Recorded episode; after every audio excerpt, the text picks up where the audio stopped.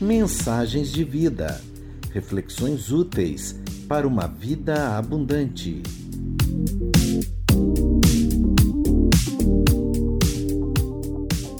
Cuidando das expectativas. Baseado no livro de Provérbios, capítulo 10, verso 27, pelo pastor Fabiano Pereira.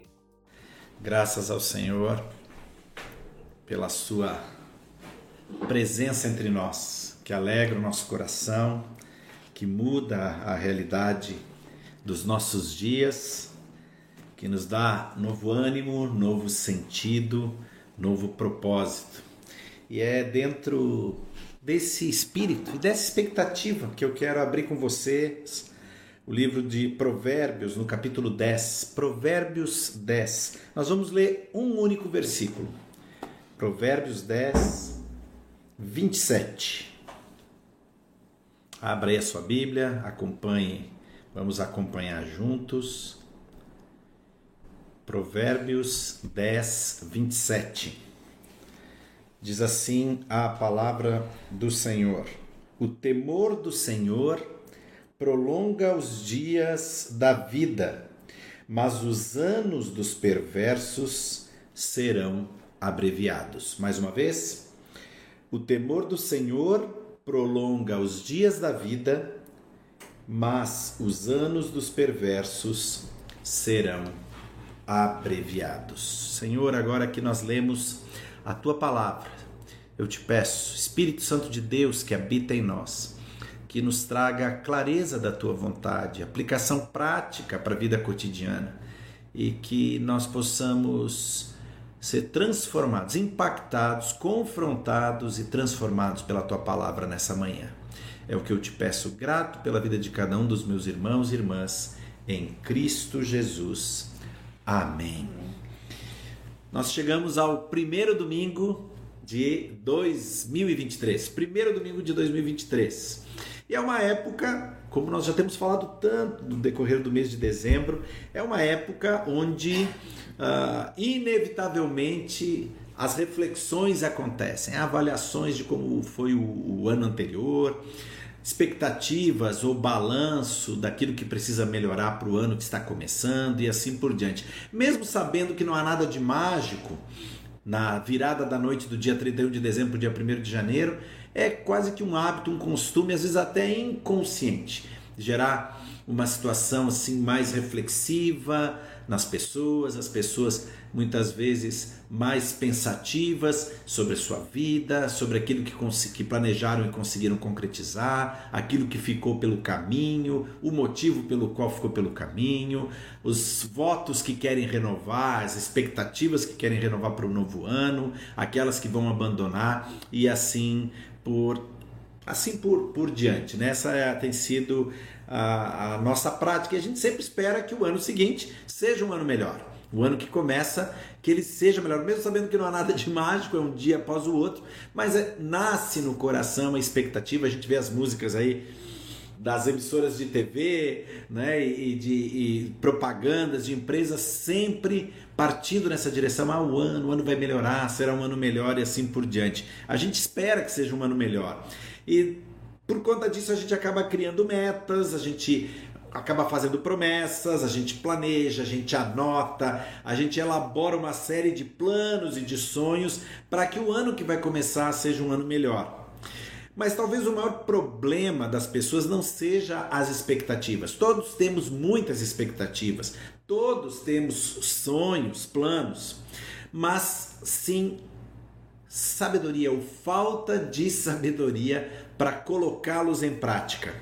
A gente almeja muito, a gente sonha muito, às vezes há muito tempo, mas a gente não sabe como chegar lá. O que a gente precisa saber para atingir as nossas metas? O que nós precisamos saber para atingir os nossos sonhos?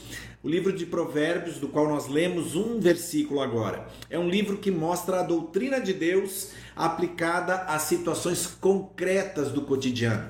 as situações concretas do dia a dia. Vai falar sobre sabedoria e sobre falta dela, vai falar sobre relacionamento com pessoas, vai falar sobre relacionamento com dinheiro, vai falar sobre, acima de tudo, relacionamento com Deus e seus impactos concretos na vida da gente. Sábio é quem teme ao Senhor e vive em seus caminhos todos os dias. É um resumo que nós poderíamos, uma paráfrase que nós poderíamos fazer do versículo que acabamos de ler. Mas o que a sabedoria tem para nos ensinar nesse momento de virada de ano e também para qualquer outro momento da nossa vida?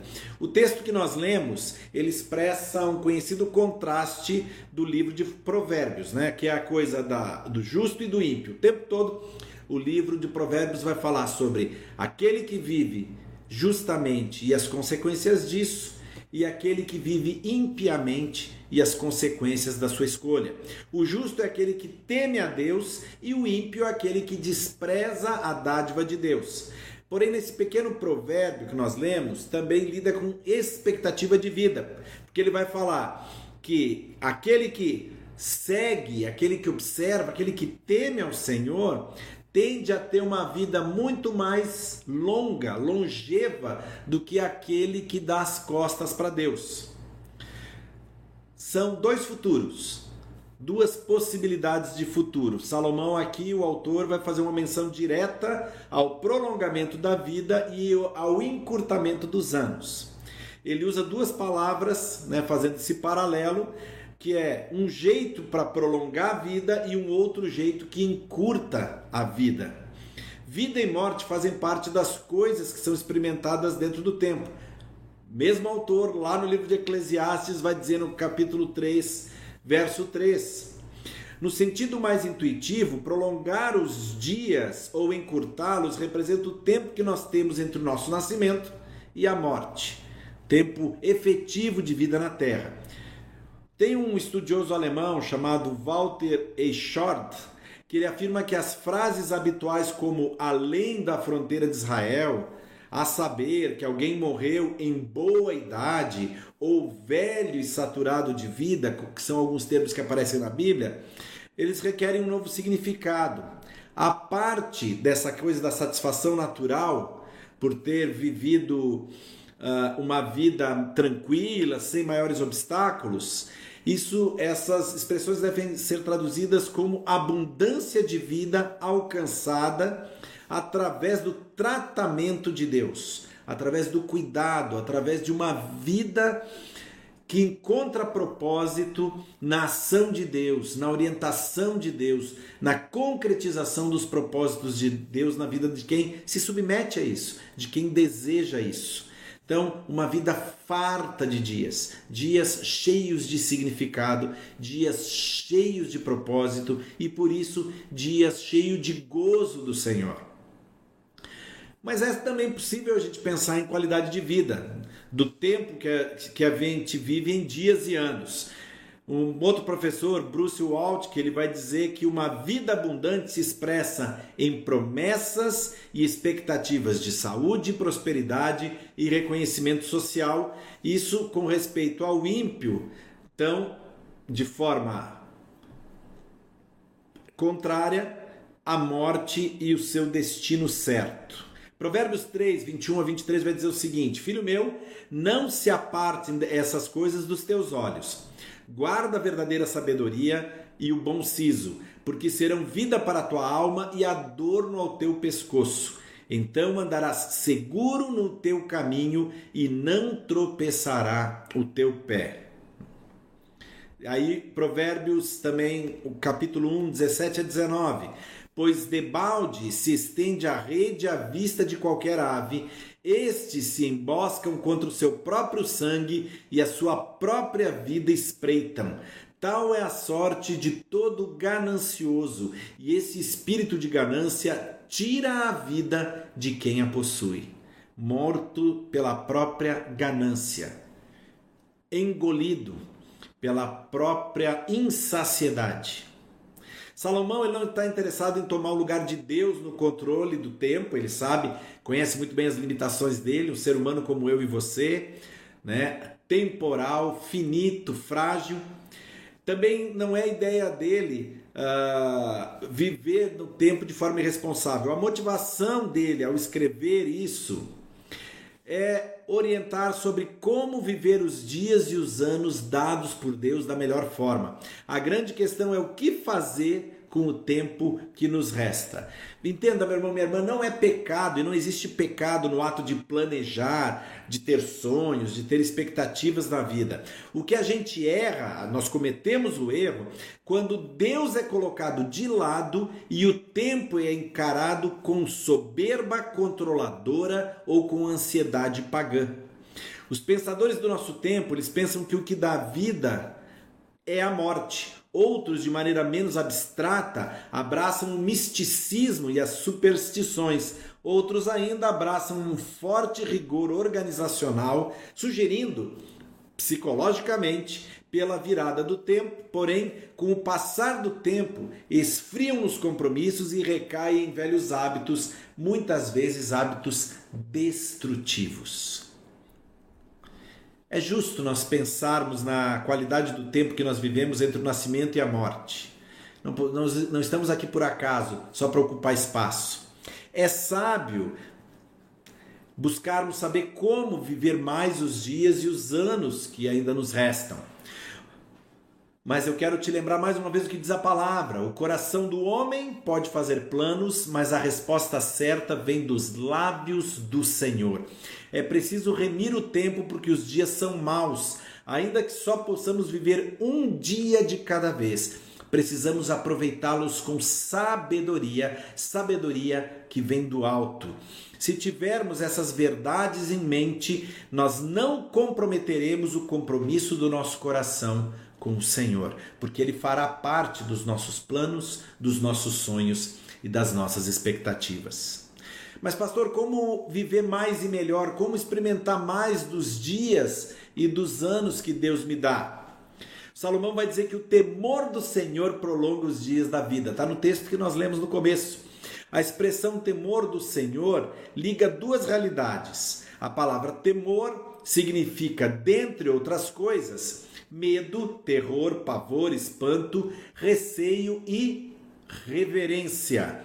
Porém, Salomão não está interessado no medo em si, não é sobre medo, pavor ou terror que ele está falando.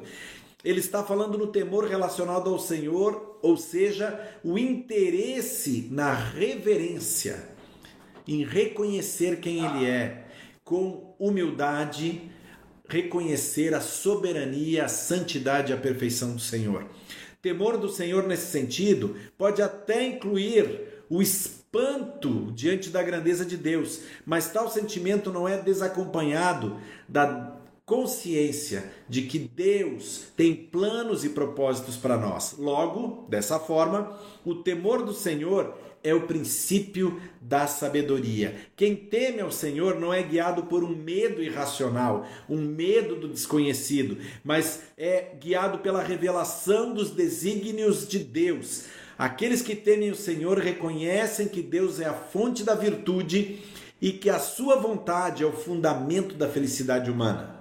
A expressão temor do Senhor é ligada a muitos aspectos da vida, mas nessa passagem Salomão diz que o temor do Senhor prolonga os dias da vida. Na língua hebraica, os verbos são expressos por meio de troncos que acumulam sentido. E no caso em questão, que falamos agora, esse verbo aumentar, ele é um tronco que indica causa, ou seja, qual é a causa do prolongamento da vida? O temor do Senhor que amplia o nosso tempo. Por fim, Salomão vai fazer ali um jogo. Ele fala então sobre o temor do Senhor como o princípio de uma vida prolongada. Por outro lado, ele vai falar sobre o resultado da maldade. Salomão diz: os anos do perverso serão abreviados. O que nós temos aqui é outra linha paralela que vai ressaltar a, incongruência, né? o, o, o antagonismo de alguém que opta em viver a revelia da vontade do temor do Senhor. É o lado negativo, é o lado B do versículo. Nós devemos ler a passagem da seguinte maneira: primeira parte, o temor do Senhor prolonga os dias de vida. Segunda parte. Os anos do perverso serão abreviados. A inversão é nítida nessa segunda parte. O perverso, quem é o perverso? Ele é o oposto do daquele que teme ao Senhor, e por conseguinte, os seus dias não serão prolongados, antes serão abreviados. Ambos os tempos estão no futuro, portanto, estamos falando sobre expectativa, sobre o que virá. O verbo abreviar foi pronunciado num tronco que aponta para uma ação concreta, ou seja, de que algo ou alguém está de forma consciente, reduzindo, abreviando o tempo, os dias. Ou seja, de forma muito simples, Salomão está dizendo o modo de certeza que o estilo de vida do perverso drena a sua vida, encurta a sua existência. Você já parou para pensar no que está atrapalhando de viver mais e melhor? O que talvez te impede de viver mais abundantemente? Podemos eleger muitas coisas que podem ter embarreirado, podem ter aí impedido a nossa progressão, nosso sucesso em 2022. Mas se olharmos a vida com, com a sabedoria que vem de Deus, nós vamos ver que o nosso grande problema, no final das contas, se chama perversidade. O que tem nos impedido de experimentar essa vida? São os falsos deuses do nosso coração, os falsos ídolos que tomam o lugar do Senhor no nosso coração. São as falsas imagens nas quais nós depositamos a confiança. São os falsos conceitos sobre Deus que nós alimentamos no nosso coração. É a nossa incapacidade de nos de descansarmos nas promessas do Senhor é o nosso descaso muitas vezes pela família, descaso pela vida usada de forma inconsequente, sem cuidado, o nosso descaso com os compromissos assumidos, é o nosso jeito de querer conquistar as coisas à nossa forma, fazendo o que for preciso fazer para alcançar nossos objetivos. É a cobiça do nosso coração, é a mentira, muitas vezes, como arma para alcançar os nossos objetivos. A má notícia é que nós não podemos mudar isso por nós mesmos. A boa notícia é que Deus é misericordioso e ele se compadece de nós. Se vivermos pelos valores de Deus, nós teremos a nossa realidade transformada numa experiência de amor a Deus e ao próximo, porque viver com Ele é viver um processo de transformação que começa no íntimo do nosso coração e transborda para as nossas palavras, para as nossas ações, para a nossa forma de encarar e viver a vida. Hoje, para muitos, é um dia de muita expectativa. Nas igrejas, nas praias, aí o povo em férias, nos sítios, nos lares, as pessoas vão estar aí desejando mais do melhor umas para as outras, com votos de um ano abundante, feliz, próspero e assim por diante. Porque boas expectativas a gente tem de sobra. O que nos falta muitas e muitas vezes para que essas expectativas se tornem realidade é sabedoria. A sabedoria que vem do alto expressa que o temor do Senhor é a causa do prolongamento da vida. Por outro lado, um estilo de vida ímpio encurta a nossa vida. Por isso, meu irmão, minha irmã, o melhor balanço que a gente pode fazer hoje, nesse primeiro dia do ano, é aquele onde você passa pela escola do arrependimento e reconhece que são os seus pecados, onde eu reconheço que são os meus pecados, aquilo que nos impede de viver mais e melhor. Se nós tivermos humildade de entrar na presença do Senhor nesse primeiro dia e dizer: Senhor, perdoa pelos meus fracassos de 2022, porque eu sei que muitos deles foram sim consequência das minhas escolhas, posturas, ações erradas. Nós temos grandes chances de ter um 2023 muito melhor. As melhores expectativas da vida estão em Deus. quando tememos Ele, quando nós nos voltamos para Ele, nós recebemos não apenas as promessas de uma vida prolongada, mas há uma promessa maior, a promessa de uma eternidade com Ele, da vida eterna com Ele. Como disse um grande pensador puritano, M. Henry, tema a Deus e isso te assegurará a vida suficiente neste mundo e a vida eterna no outro que o Senhor, o nosso Deus, que ele nos encha de sabedoria, vinda do alto, e que essa sabedoria controle mente e coração, para que nós tenhamos um 2023 cheio de vida abundante. Amém?